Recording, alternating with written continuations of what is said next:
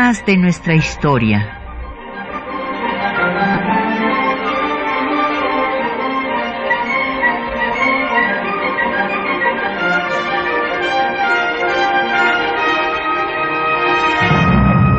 Un espacio que difunde el conocimiento del pasado para comprender nuestro presente. Programa a cargo de la maestra Patricia Galeana.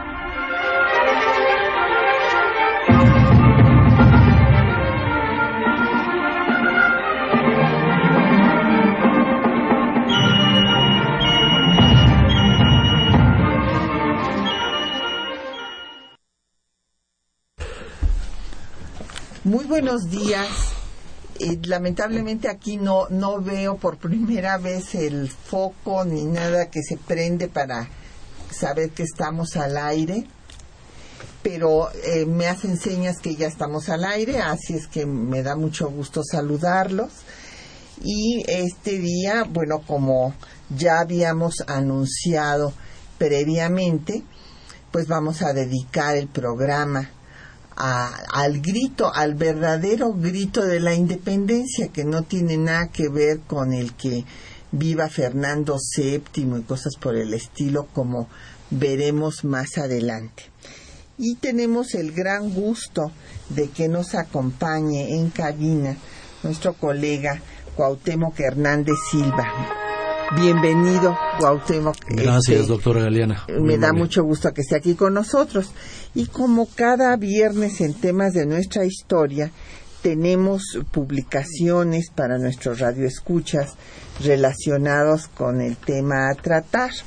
En este caso, tenemos por una parte eh, la edición del Instituto Nacional de Estudios Históricos de las Revoluciones de México, de episodios históricos de la Guerra de Independencia, donde vienen, entre otros textos, lo que escribió Lucas Alamán, La Fragua, Guillermo Prieto sobre estos acontecimientos y también tenemos para ustedes las adiciones y rectificaciones que a la historia de México de Lucas Alamán hiciera José María Lisiaga.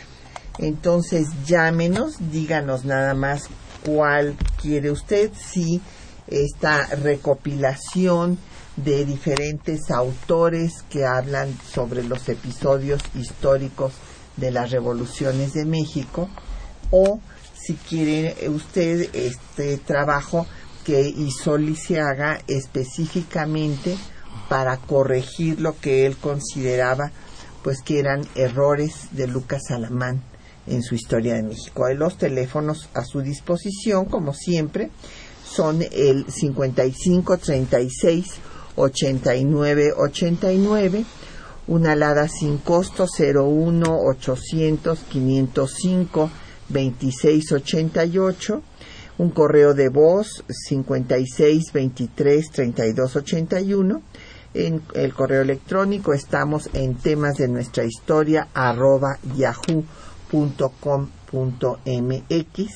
y en Twitter nos puede seguir en arroba temas en Facebook en temas de nuestra historia UNAM y el programa queda en línea eh, durante una semana en eh, el eh, radio www.radiounam.unam.mx. Bueno, yo quisiera primero que nada recordar que Cuauhtémoc Hernández Silva es eh, doctor en historia por el Colegio de México, profesor investigador de la UAM en la unidad Azcapotzalco y sus líneas de investigación pues son historia e historiografía política de nuestro país. Tiene una serie de publicaciones eh, tanto del siglo XIX de temas como Morelos como eh, ha hecho una serie de ediciones electrónicas que ya hemos obsequiado, por cierto, aquí la edición de Morelos y sus documentos, y también eh, sobre Juárez, y bueno, pues sería muy largo enumerar todas sus publicaciones, pero eh, pues ahora justamente vamos a hablar con él del tema de independencia. Y yo había ya hecho, habíamos hecho un recorrido en el programa pasado sobre todos los antecedentes de los movimientos en contra de la dominación española, de movimientos pues de, los indígenas que se opusieron a la dominación indígena, a lo, perdón, este, realista a lo largo de los 300 años de vida colonial, después la rebelión de los machetes, la del indio mariano y el movimiento autonomista criollo de 1808. Y nos quedamos justamente en el momento en el que cerrada esa posibilidad de que hubiera un tránsito pacífico al autogobierno, pues eh, viene la lucha armada. Y esta la va a encabezar Miguel Hidalgo ante el titubeo de eh, el, eh, el, titubeo de Miguel de Allende, de Ignacio Allende, y va a ser Hidalgo el que dé el famoso grito en el atrio de Dolores, en el que su grito es realmente, si eh, deberíamos de aprendernos el verdadero porque es hermoso. Eh, amigos y compatriotas, y en síntesis podemos decir, no hay rey ni tributos, únanse, ayúdenme a defender a la patria, sin libertad no hay felicidad. Este es el verdadero grito y ahí inician pues estos cuatro meses de lucha en los que eh, se hiere con pues en forma eh, grave eh, a la corona española pues en su joya más preciada. Sí qué difícil es que aparezca un movimiento revolucionario. El último que ha existido en nuestro país tiene más de 100 años. Y es difícil que, puedan reunirse diversos elementos para que pueda hacerse un estallido social como el que sucedió en 1810. Ya usted lo mencionó y que en el programa anterior se, se estuvo trabajando, la serie de antecedentes que existían, que prevalecían en ese momento en Nueva España y que hicieron posible que tanto la explotación a que habían sido sometidos los pueblos indígenas, mestizos, negros durante el periodo colonial, así como las nuevas ideas que habían llegado de la ilustración en el siglo XVIII a los grupos eh, eh, intelectuales, grupos dominantes, grupos que manejaban eh, la literatura, que tenían la posibilidad de poder tener al alcance de, sus manos los libros que llegaban por allá. Bueno, se van reuniendo todos elementos y, van a, hacer que en el momento en que en 1808 se rompe el pacto político por la pérdida del poder eh, del imperio español por parte de la Casa Borbónica hispana, pues esto hace que todo esto eh, se aproveche, esa coyuntura política se aproveche para estallarlo. También ya usted mencionó la circunstancia de la negligencia por parte de las autoridades virreinales a que se creara una junta eh, representativa de, de, Nueva España y lo que obligó a que varios de estos grupos que pensaban en esta posibilidad para poder tener un paso a mayor eh, participación política eh, pensaran en conspiraciones en reuniones clandestinas que empezaron a realizarse en diversas partes de Nueva España y que eh, culminarían con el grito, con la rebelión que encabezó Miguel Hidalgo en el pueblo de Dolores el, del 15 al 16 de septiembre, domingo de 1810. Así es, y bueno, es impresionante ver cómo eh, va a crecer este movimiento que empieza con unos cuantos hombres que reúne Hidalgo, después van y pues sacan a los presos eh, de la cárcel y ya en Celaya pues van a tener cuatro mil almas que van a proclamar a Hidalgo capitán general y en ese momento también ya desde Valladolid el obispo electo de Michoacán, Manuel Abadi Queipo, excomulga a Hidalgo. Ese es un tema interesante porque durante el bicentenario eh, salieron toda serie de argumentos para decir que pues la excomunión no valía porque Abadiqueipo este no era obispo consagrado y, y, bueno un poco como que no gustaba al conservadurismo mexicano y en particular a la jerarquía eclesiástica, pues que el padre de la patria hubiera sido excomulgado por la iglesia.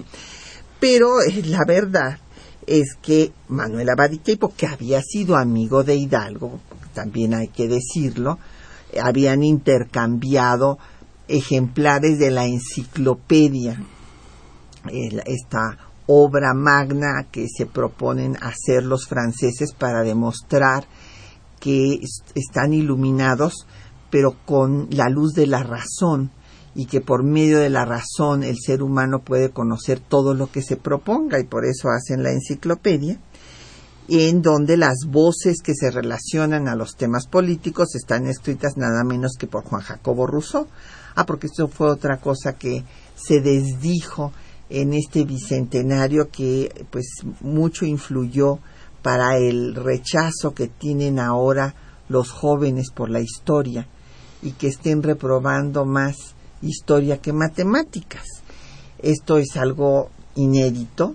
Eh, he hecho un estudio comparativo de ver si en otros países está sucediendo esto y resulta que no es así, porque hay personas que no le dan importancia. Esto dice que es normal porque la globalización y tal o cual. Sí, pero no es exacto eh, que estén reprobando esto. Nada menos ayer tuve una reunión con colegas de Costa Rica y de Chile.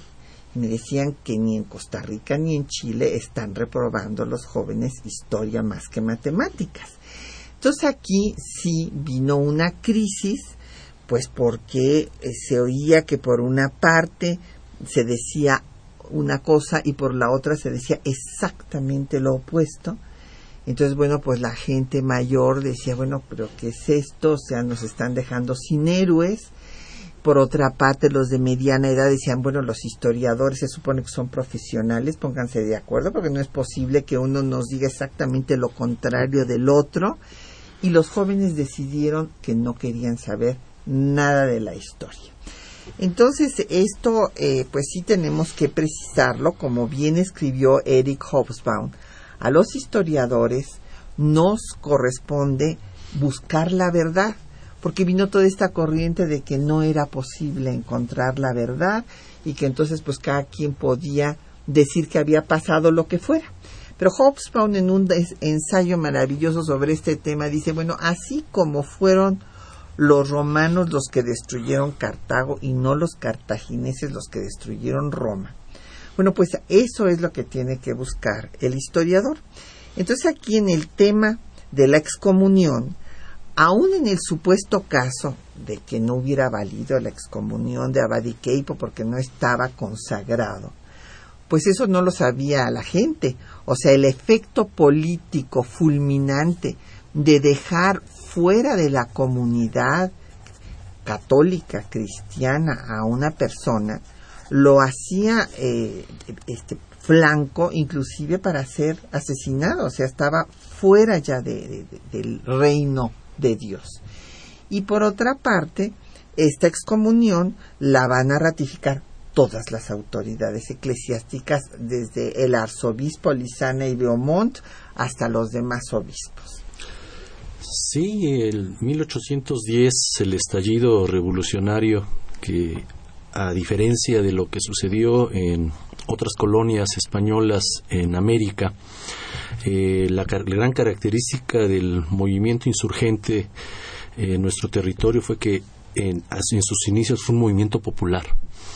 Un movimiento popular que dividió a estos ilustrados que habían pensado en el mejoramiento de la sociedad por medio de la razón, por medio de la ilustración, y que en el momento de enfrentarse a un movimiento en donde iban a converger no solamente estos deseos políticos, eh, filantrópicos de, los ilustrados, sino que también los resabios sociales que existían entre los mineros, entre los campesinos, eh, que empezaron a acompañar a, a, las, a los ejércitos de Ignacio Allende y Miguel Hidalgo, pues hizo que la jerarquía eh, eclesiástica de la colonia eh, utilizara el efecto eh, cultural, el efecto ideológico dominador que tenía sobre la gente, eh, lanzando excomuniones contra todos ellos, ¿no? Y además otra gran característica que incluso Simón Bolívar la menciona al, momento de hacer un análisis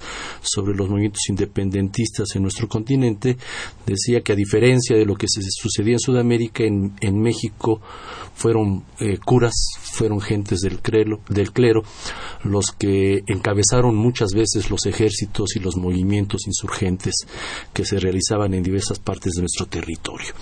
Eh, ese efecto, como usted lo menciona, fue muy grande, fue muy grande entre la gente y, esto hizo que muchos titubearan en el asunto de seguir a estos dirigentes insurgentes e incluso ellos en sus periódicos, en sus manifiestos, eh, procuraron siempre tratar de, ver eh, lo, irregular que era esta situación de excomunión. Así es. Y bueno, a diferencia, en efecto, como en este análisis de Bolívar, como él eh, señaló, en eh, todos los otros países los movimientos fueron encabezados por eh, criollos, como hubiera sido el caso si Allende hubiera sido el que lo encabezara. Pero aquí el que, lo, el que fuera Hidalgo, el líder, cambia todo, porque además Hidalgo es el intelectual, el que tiene esta preparación con la que no contaba Allende, y una red de miembros del bajo clero que se van a unir a su movimiento en diferentes partes del territorio novohispano. Vamos a hacer una pausa para escuchar eh, una bamba, ustedes recordarán que la bamba eh, viene de la época de la insurgencia. Y esta es un arreglo de Guillermo Zapata, que es la bamba independentista, del disco México a través de sus canciones.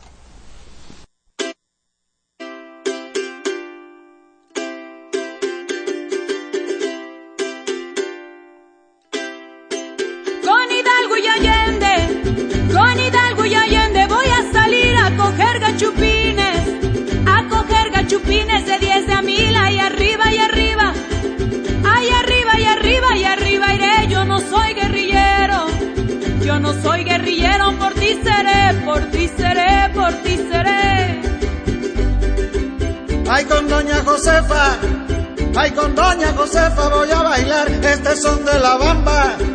Este son de la bamba de inspiración porque soy insurgente, porque soy insurgente de corazón. Y arriba y arriba, ay arriba y arriba y arriba iré contra los españoles contra los españoles voy a pelear, voy a pelear, voy a pelear.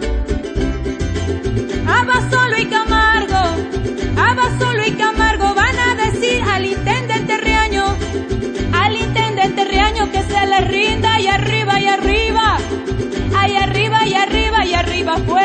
no se rendía, pero no se rendía, les contaré, les contaré, les contaré.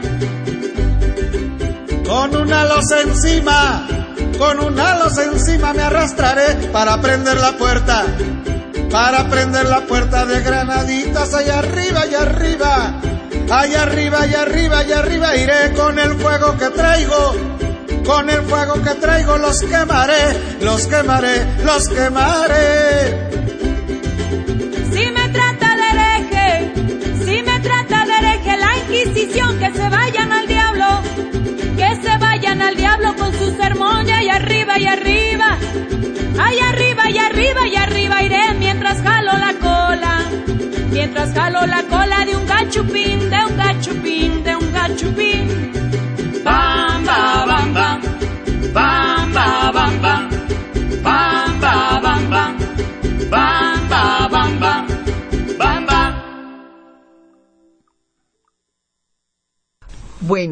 Tenemos descompuesto el foco, nunca sé si estoy en, al aire o no, pero bueno, parece que, que sí estamos al aire. Ya nos han llegado muchas preguntas y comentarios de nuestros radioescuchas eh, don eh, José Manuel García nos pregunta que cómo está, este, cómo, es, cómo estaba la situación de la minería.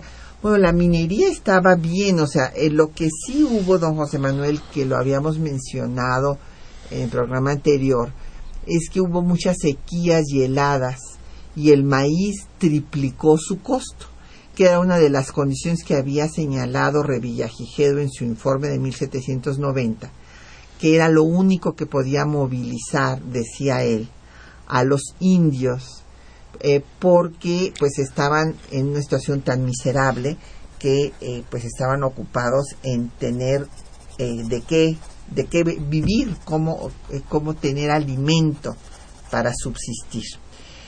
Don Efren Martínez nos dice que cuál era la clase borbónica. Bueno era los los gobernantes los borbones de la casa reinante que sustituyó a los Austria o a los Habsburgo, como se les dice más en España y aquí en México, y estos Habsburgo, bueno, que en realidad es un nombre oficial, los Habsburgo o Austrias fueron sustituidos por la Casa de los Borbones, que empezaron estas reformas de las que hablamos, que eh, centralizaban el poder eh, para tener un mayor control eh, sobre sus dominios en España que causaron pues inconformidad don José Guadalupe Medina de la de, nos dice que, eh, que cuál fue la participación en el proceso de independencia del hermano del cura Hidalgo, pues participó, le ayudó,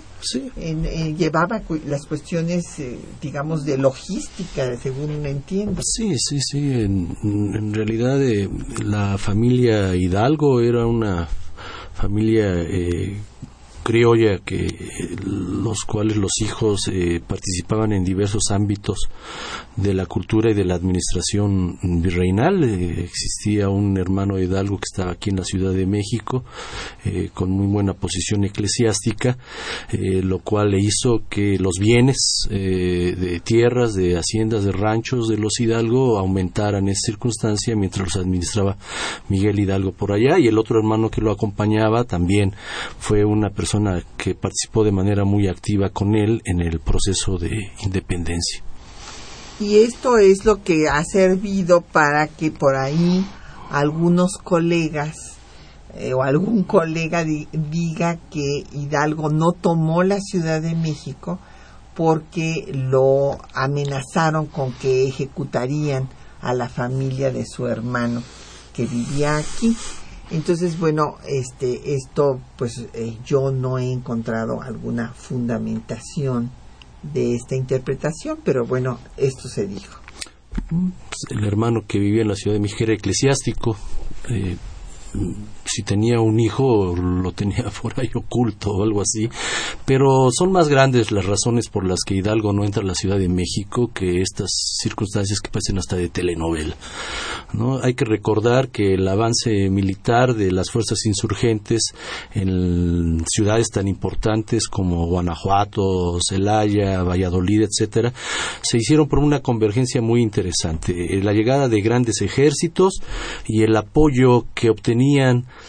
dentro de la ciudad de grupos eh, insurrectos, de grupos molestos con las circunstancias eh, político-administrativas de la colonia.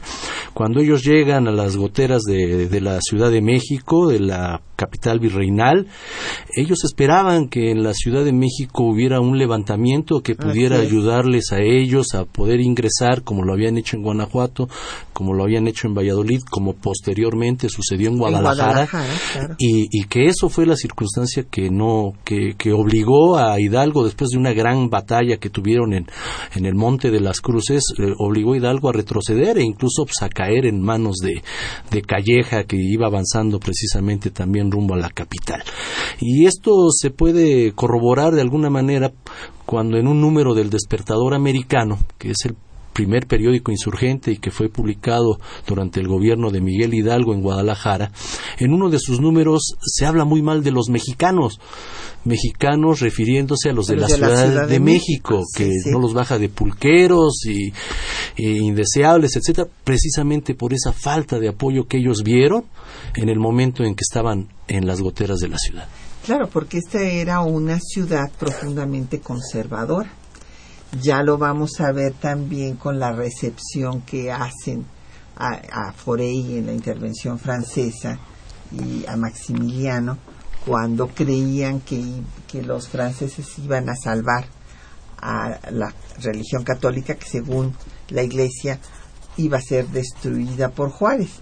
Y entonces también apoyan a la intervención y apoyan a Maximiliano cuando creían que Maximiliano iba a hacer eh, lo que ellos habían deseado, que era derogar todas las leyes de reforma de Juárez. Entonces sí es una era una ciudad muy conservadora, ahora afortunadamente es una ciudad muy liberal, pero antes no lo era. Don Oscar García Alcántara nos eh, pregunta que de dónde vino esto de que el grito había sido viva Fernando VII, quién lo filtró y para qué. Bueno, don Oscar, lo que pasa es que hay una carta inclusive de Allende que es el que está convencido, como después esta línea la seguirá López Rayón, de que hay que seguir eh, con la idea de que Fernando VII es el rey legítimo de estas tierras y que, eh, que, hay que para que avance el movimiento hay que seguirlo mencionando. Nos podemos dar muy bien cuenta en esta carta que le escribe Allende que Hidalgo no estaba de acuerdo con ello. Era la posición, en efecto, de, que tenía Allende y que después continuó López Rayón. Y este, e Hidalgo tan no estará de acuerdo que va a dejar de mencionar, solo mencionará a Fernando VII una vez, después lo va a borrar. Y bueno, y su grito era no hay rey ni tributos y esto lo reitera en diferentes formas hasta que llega a Guadalajara y saca la efigie de Fernando VII del Palacio de Gobierno y establece él ahí el gobierno insurgente con eh, nombra un embajador con sus secretarios su, su gabinete y bueno y además da una serie de medidas que no tenían nada que ver ya con lo que sucedía en España como nada menos la abolición de la esclavitud y la supresión de castas. Sí, en realidad fue una estrategia política. Eh, hay un gran debate entre los historiadores en la actualidad y sobre todo con esta posición del famoso autonomismo del que se ha hablado desde 1808 de varios grupos que en la Ciudad de México, porque sí, era una ciudad conservadora, estaban los grandes, eh, las grandes familias dominantes, poderosas de Nueva España en ella, pero también había grupos inconformes y los Guadalupes, los por, Guadalupes, ejemplo, por ejemplo, o la gente que participó en 1808 en las juntas públicas que se hicieron. Eh, eh, se habla de un autonomismo, pero en realidad desde el 1808 se está hablando ya de la convocatoria a un congreso por parte de Talamante se habla ya de las razones que hay para independizarse. Eh, em, todos llevan este, e, este camino, pero la estrategia política hace precisamente que se hable de Fernando VII. Pero sí, son muy claras las cartas y son muy claros los procesos a donde se van dirigiendo los movimientos políticos que se van creando desde 1808, 1810 y bueno, pues que van a desembocar en, en la gran declaración de independencia que va a ser el Congreso de Chilpancingo José María Morelos en 1813. Así es.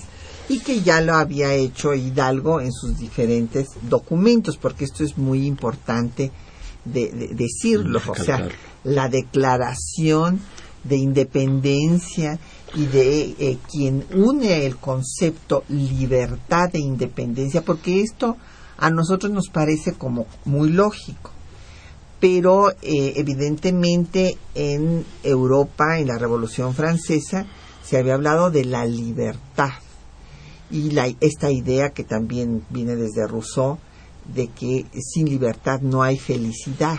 que lo va a, retomar Hidalgo y lo va a repetir en varias ocasiones y que después también se retomará por Morelos y por el Congreso de Chilpancingo, porque Morelos es el alumno, es el discípulo de Hidalgo.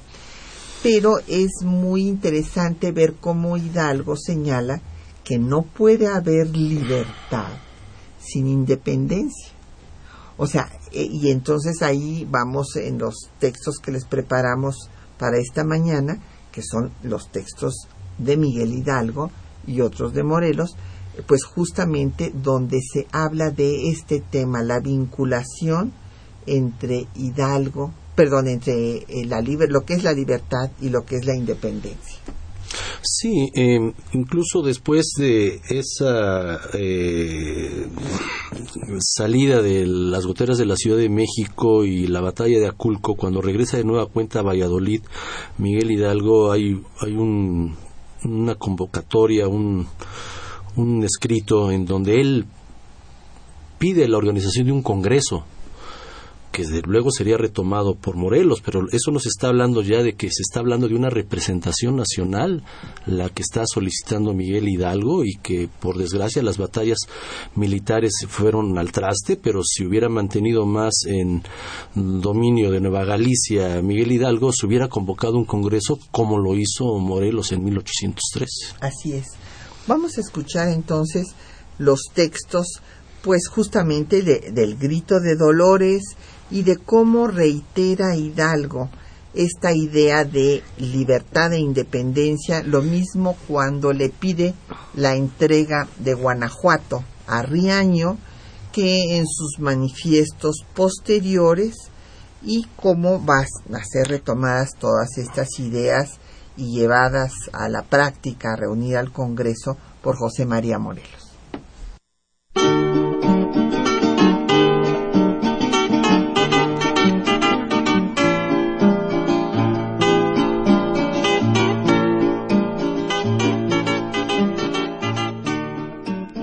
El proyecto de nación de Miguel Hidalgo incluyó un programa político, económico y social. Su programa político fue la independencia del país con el establecimiento de una república representativa, con leyes justas, adecuadas a cada pueblo, para acabar con el absolutismo y la inequidad. En la madrugada del 16 de septiembre de 1810, desde Dolores, declaró Mis amigos y compatriotas, no existe ya para nosotros ni el rey ni los tributos. Esta gabela vergonzosa, que sólo conviene a los esclavos, la hemos sobrellevado hace tres siglos, como signo de la tiranía y servidumbre. Terrible mancha que sabremos lavar con nuestros esfuerzos. Llegó el momento de nuestra emancipación. Ha sonado la hora de nuestra libertad. Y si conocéis su gran valor, me ayudaréis a defenderla de la garra ambiciosa de los tiranos. Pocas horas me faltan para que me veáis marchar a la cabeza de los hombres que se precian de ser libres. Os invito a cumplir con este deber, de suerte que, sin patria ni libertad, estaremos siempre a mucha distancia de la verdadera felicidad. ¡Viva la América, por la cual vamos a combatir! En carta a Juan Antonio Riaño, del 21 de septiembre de 1810, para intimar la rendición de Guanajuato, le explicó el objetivo del movimiento. Deseamos ser independientes de España y gobernarnos por nosotros mismos. La dependencia de la península por 300 años ha sido la situación más humillante y vergonzosa en que ha abusado del caudal de los mexicanos con la mayor injusticia.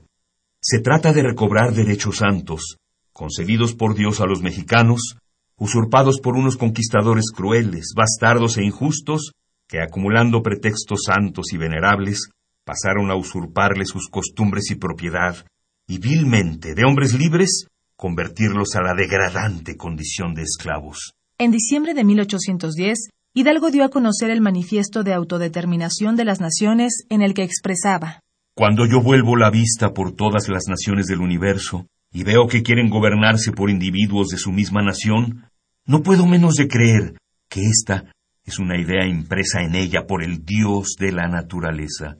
El francés quiere ser mandado por francés, el inglés por inglés, el italiano por italiano, el alemán por alemán. Esto es entre las naciones cultas, y entre las bárbaras de América, el apache quiere ser gobernado por apache, el pima por el pima, el tarahumara por tarahumara, etc. ¿Por qué a los americanos se les ha de privar del goce de esta prerrogativa? Después de la ejecución de Hidalgo, José María Morelos asumió el liderazgo del movimiento insurgente y se encargó de propagarlo en las provincias del sur. El 8 de febrero de 1812, Morelos emitió en Cuautla una proclama explicando las razones para sostener la lucha insurgente y consumar la independencia política americana. Las repetidas victorias de esta división son un testimonio claro y constante de la justicia de nuestra causa, por la que debemos derramar la última gota de nuestra sangre antes que rendir nuestros cuellos al yugo intolerable del gobierno tirano. Los pueblos esclavizados son libres en el momento mismo en que quieren serlo, sacudiendo el enorme peso que los ha oprimido. Nuestra causa no se dirige a otra cosa sino a representar la América por nosotros mismos, en una junta de personas escogidas de todas las provincias que dicten leyes suaves y acomodadas para nuestro gobierno, nos conserven los derechos de hombres libres y libertándonos de la devastación y acechanzas de los que nos persiguen. Paisanos míos, es ley prescripta en el derecho común y de gentes que se extermine al enemigo conocido. Si los gachupines no rinden sus armas ni se sujetan al gobierno de la soberana y suprema Junta Nacional de esta América, acabémoslos, sin envainar nuestras espadas, hasta no vernos libres de sus manos impuras y sangrientas.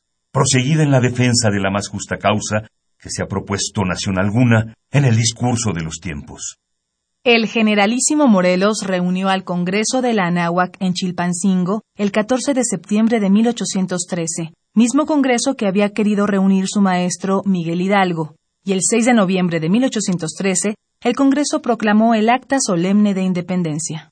El Congreso de Anáhuac, legítimamente instalado en la ciudad de Chilpancingo de la América Septentrional por las provincias de ella, declara solemnemente que por las presentes circunstancias de la Europa ha recobrado el ejercicio de su soberanía usurpado, que en tal concepto queda rota para siempre jamás y disuelta la dependencia del trono español, que es árbitro para establecer las leyes que le convengan para el mejor arreglo y felicidad interior, para hacer la guerra y paz y establecer alianzas con los monarcas y repúblicas del antiguo continente.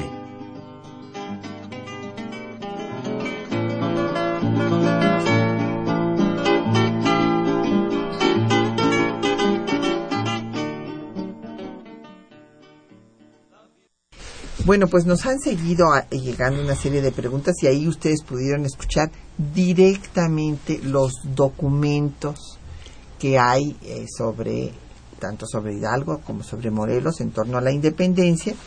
Y bueno, lo del grito es que está referido por dos testigos presenciales que estuvieron en Dolores y por eso es que se ha reconstruido de este grito. Desde luego no es que Hidalgo lo escribiera, algo lo improvisó ahí y pues los testigos presenciales lo fueron los que lo escribieron. Eh, nos han llegado preguntas. El señor Alcaraz de la Benito Juárez dice que si se puede leer el, eh, la propuesta del conde de Aranda, desde luego que sí. Eh, puede usted entrar a la página del INERM, ahí está, y está en varias páginas esta propuesta del conde de Aranda de formar una comunidad iberoamericana dándole la independencia a los dominios de España en América y formando tres grandes reinos. Don Bernardo Pérez eh, dice que pues que los sacerdotes han luchado por la patria. Bueno, los sacerdotes en este caso eh, disidentes hay que tomar hay que tomar en cuenta porque la jerarquía eclesiástica, don Bernardo, era aliada de la corona española. Hay que recordar que no solamente excomulgan a Hidalgo y a toda la insurgencia, sino que eh, hay tres papas después de que se consuma la independencia por Guerrero con la negociación de Iturbide, y hay tres papas que siguen llamando a los mexicanos a que acaten la autoridad de Fernando VII, porque había una alianza entre la Santa Sede y la corona española, y bueno, pues es hasta 1836 eh, con Gregorio XVI cuando ya se reconoce eh, la independencia.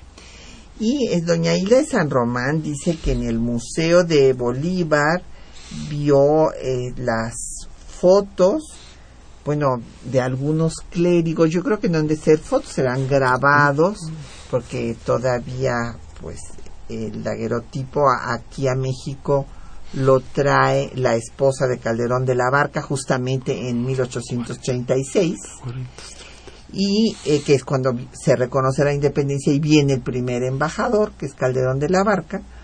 Entonces bueno pues serán algunos eh, dibujos grabados eh, que sí pues habrá, hubo miembros también del bajo clero que participaron verdad claro bueno, no hay que ir tan lejos al Museo de Bolívar, sino que hay que ir a nuestro colegio de San Ildefonso, ahí en la entrada, al lado derecho, en el anfiteatro Bolívar, en el vestíbulo, se ven unos murales preciosos que incluso yo lo utilicé para uno de los libros conmemorativos de este 2010, en donde se ve las luchas eh, por la independencia en Sudamérica y se ve el gran conglomerado de gente de campesinos, de mineros, negros, indios, criollos, clérigos, etcétera, que también participaron de la misma manera que aquí en, en Nueva España por la independencia. Fueron grandes ejércitos los que se crearon allá. Lo que nosotros decíamos eran las dirigencias principales. Aquí fueron, no hay que, no hay que olvidar, fue nuestro Miguel Hidalgo y José María Morelos, los principales y, clérigos, curas, ¿no? Y allá fueron Bolívar, O'Higgins, San Martín, etcétera, Sucre, todos ellos que, que eran criollos y ah, eran no eran del clero, militares que se crearon, que se conformaron. Ese es, ese es el punto. Y don Manuel Pérez dice que él le ha escrito a varios papas para que levanten la excomunión a los héroes de la independencia.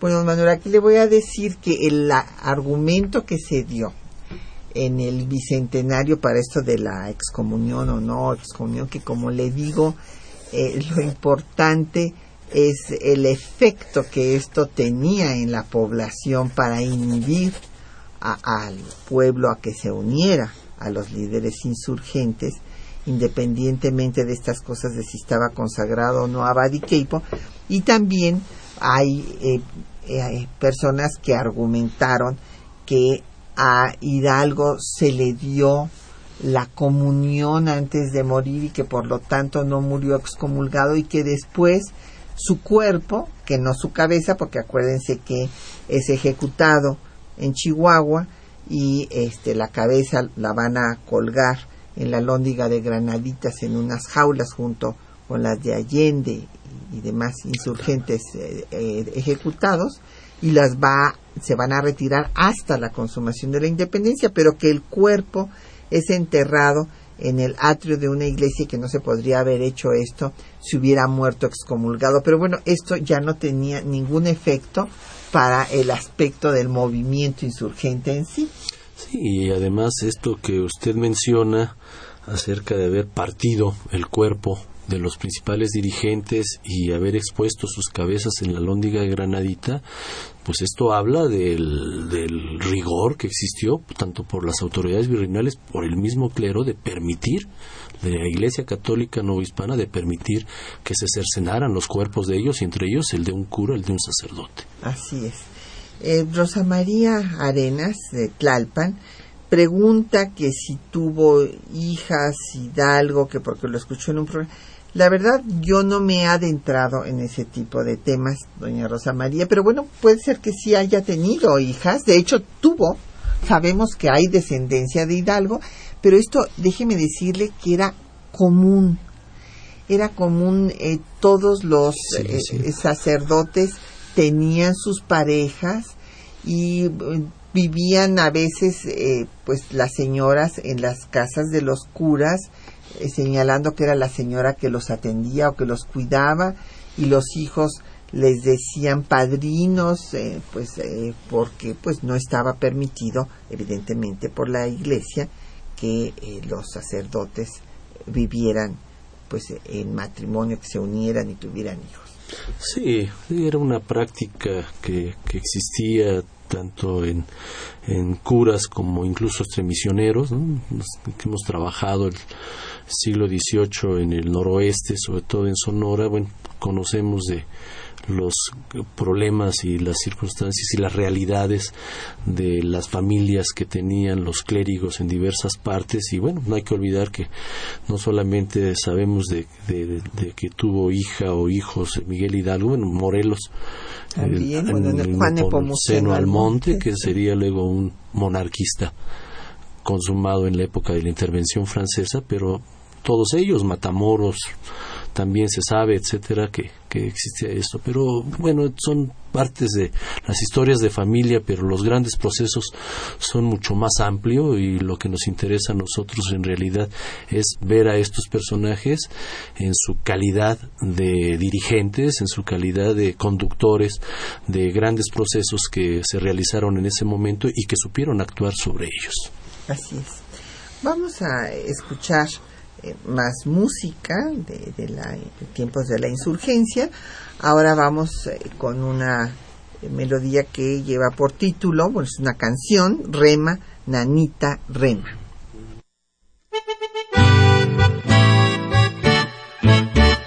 Rema, nanita, rema, y rema y vamos remando, ya los gachupines vienen y los vamos avanzando. Los gachupas quieren sangre, matar a nuestra nación.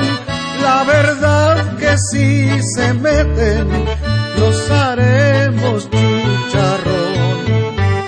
Rema, rema, guarecita, rema para San Miguel.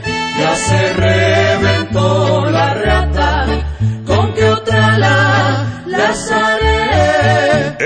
son muy poderosos en armas y en munición. Nosotros tenemos piedras y muchísimo calzón. Rema, nanita, rema, y rema y vamos remando.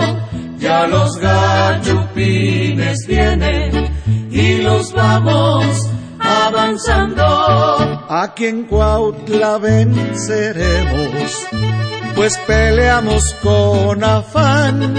Por eso los gachupines tienen ganas de volar. Rema, rema, guarecita, rema para San Miguel. Ya se reventó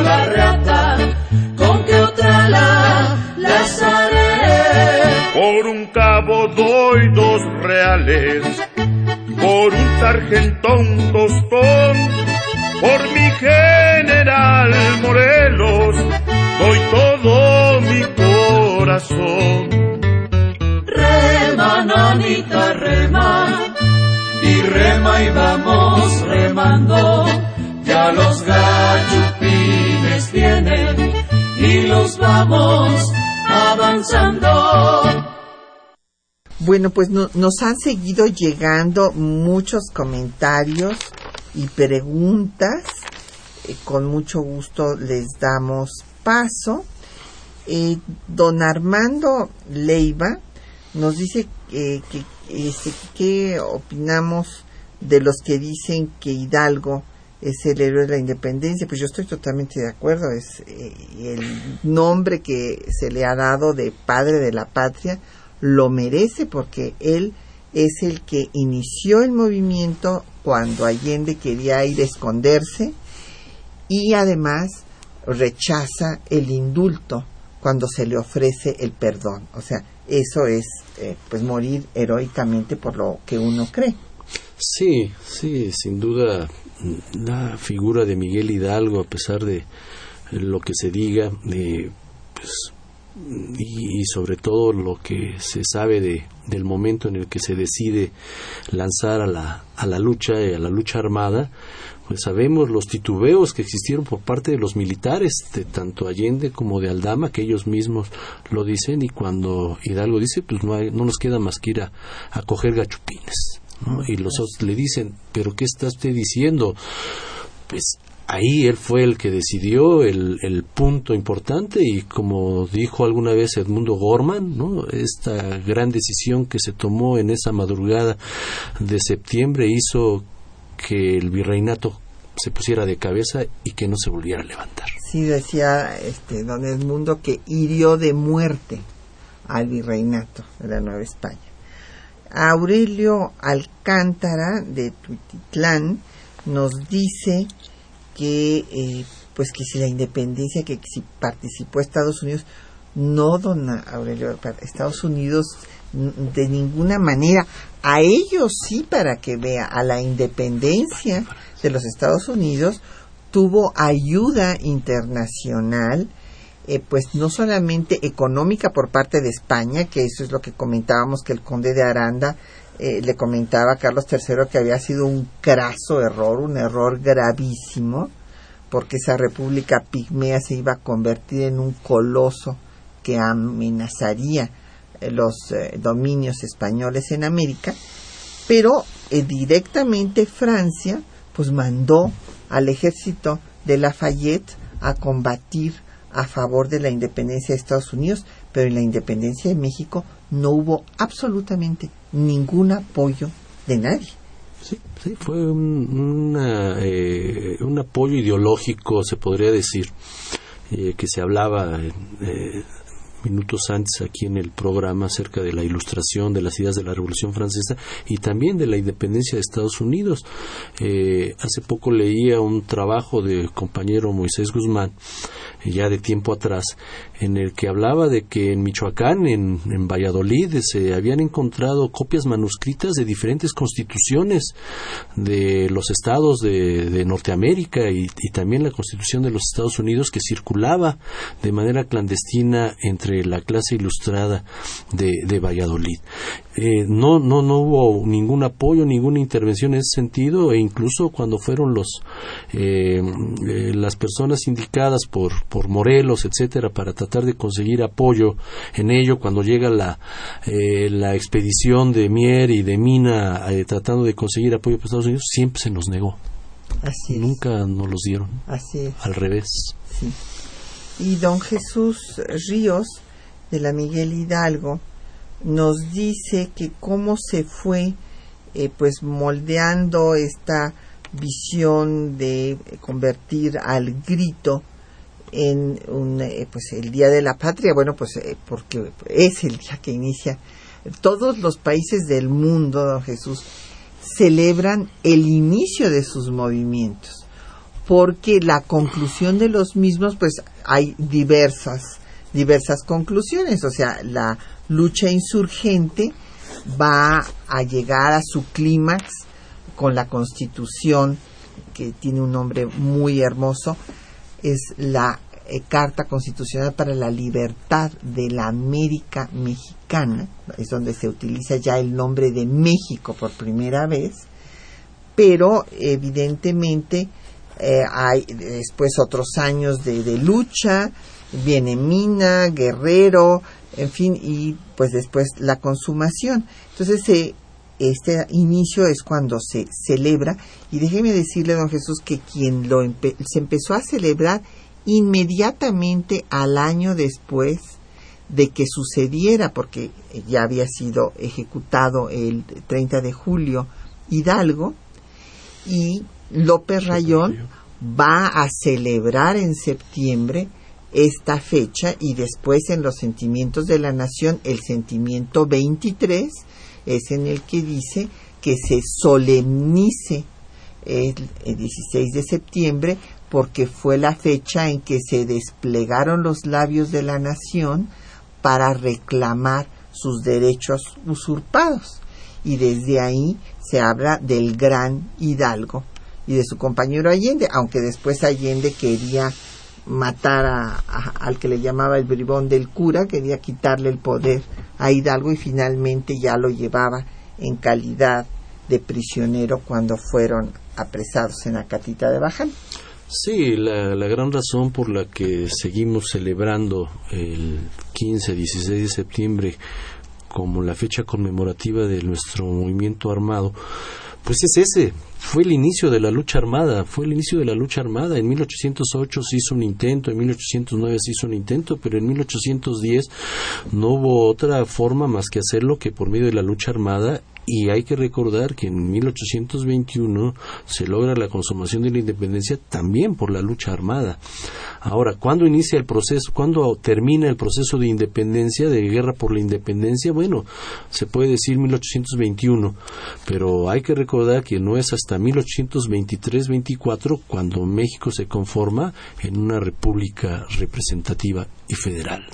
Sí, bueno, y además este todavía en 21 entra Iturbide aquí a la Ciudad de México, pero San Juan de Ulúa queda en manos de los españoles y como decíamos hasta 36 España reconoce después de un intento fallido de reconquista en 1829 eh, y, ya, después pues reconocerá la independencia. Don Guillermo Aullet de eh, Tlalpan nos dice que qué opinión nos merece la película de Morelos. Mire, don Guillermo, a reserva de que a ver qué nos dice Cuauhtémoc al respecto, su opinión, pero este yo eh, vi eh, con todo detalle, para, porque me pidieron una evaluación al respecto, tanto la película de Hidalgo como la película de Morelos. Es muy difícil, desde luego, esto de las películas y que den gusto a todos, nada más que en el caso de la película de Hidalgo había toda la intención de acabar con el padre de la patria. Fíjense ustedes qué diferencia. Comparen, por ejemplo, a Lincoln, la película Lincoln que hacen los, en los Estados Unidos, es una película respetuosísima de Lincoln que resalta lo más importante que hizo Lincoln, que fue pues el luchar por la abolición de la esclavitud medio siglo después de lo que lo hizo Hidalgo, aquí en México, cabe recordar. Pero en el caso de la película Hidalgo, fue una película para exaltar el morbo de la gente, fue la película que más duró en cartelera y este lo que querían dar era eh, la imagen, acabar, repito, con el padre de la patria, y que, lo, que, casi lo logran porque sí hay mucha gente que se quedó sorprendidísima por esta película, mostrando a un cura sanguinario y sin proyecto. Nada más les recuerdo dos imágenes.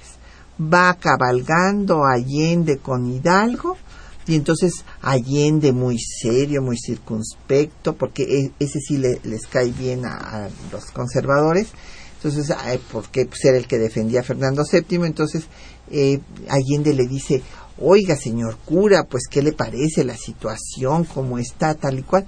Y entonces el otro, eh, un cura libertino, sin proyecto, le contesta, oiga, ¿le gusta a usted el teatro? O sea, para acabar totalmente, para decir, este individuo ni ideas, ni proyecto, ni nada. Y después ponen una escena eh, sanguinaria en la que este, este torero marroquí supuestamente está eh, asesinando a los españoles como toros y entonces eh, Hidalgo pasa, abre la puerta de su carroza, ve lo que está pasando y cierra la puerta de su carroza y se sigue. O sea, Sanguinario dejó que pasara todo esto. En el caso de Morelos, lo quieren más, hay que reconocerlo. Hay a quienes no les gusta, en fin, a mí me parece que eh, en el caso de Hidalgo hubo la intencionalidad política expresa de combatir a un hombre que era un liberal heterodoxo, que como eh, decíamos hirió de muerte al virreinato de la Nueva España. En el caso de Morelos no hubo la intención de desprestigiarlo. Sin embargo, la película de Morelos duró una semana o dos en cartelera. Sí, bueno, hablar del bicentenario y, de sus producciones es muy terrible, pero cuánto dinero se invirtió en hacer estas películas y sobre todo esta expresa de Morelos, que como sabemos el presidente Felipe Calderón pues, de Michoacán, uno de sus héroes era precisamente Morelos y en lugar de dar dinero a nuestras universidades y a nuestros centros de investigaciones para promover la verdadera historia, esa historia que se necesita en nuestras escuelas primarias, secundarias, como comentaba eh, la doctora Galeana eh, afuera del aire, eh, pues se, dieron millones de pesos para crear esto, pero los héroes de bronce no se terminan convirtiéndolos en protagonistas de telenovelas o películas. ¿No? Yo, le soy sincero, yo no vi ni la de Hidalgo ni la de Morelos. Yo leí a Hidalgo y yo leí a Morelos en este periodo y creo que son personajazos mucho mayores que lo que usted está comentando ahora y son creadores de procesos, procesos importantes para, para nuestro México. Así es.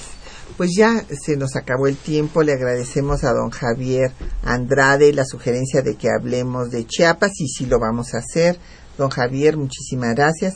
A don José de la Rosa de Benito Juárez, María Costa de Benito Juárez también, Adolfo Salinas de Coacualco, a Julia Leticia Nava de Cuautitlán, Jorge Vigilio de Coyoacán, también por Twitter, a Leti Chumacero y a otros muchos eh, tuiteros que nos mandaron un mensaje. Les agradecemos a todos sus llamadas, su atención, pero sobre todo al doctor Cuauhtémoc Hernández Silva que haya compartido con nosotros su tiempo y sus conocimientos. Gracias. Muchas gracias a usted por su invitación. Y muchísimas gracias a los compañeros que hacen posible el programa, Andrés Ramírez en la operación técnica, a Juan Estac y María Sandoval en la lectura de los textos, Quetzalín Becerril en la producción, Alejandra González en los teléfonos con el apoyo de don Felipe Guerra y Patricia Galeana se despide hasta dentro de ocho días.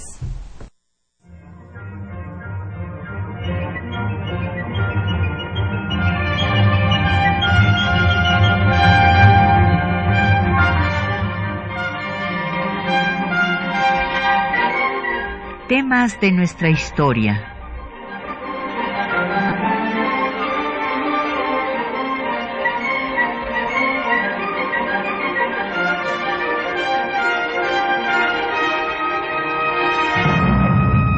Espacio que difunde el conocimiento del pasado para comprender nuestro presente. Programa a cargo de la maestra Patricia Galeana.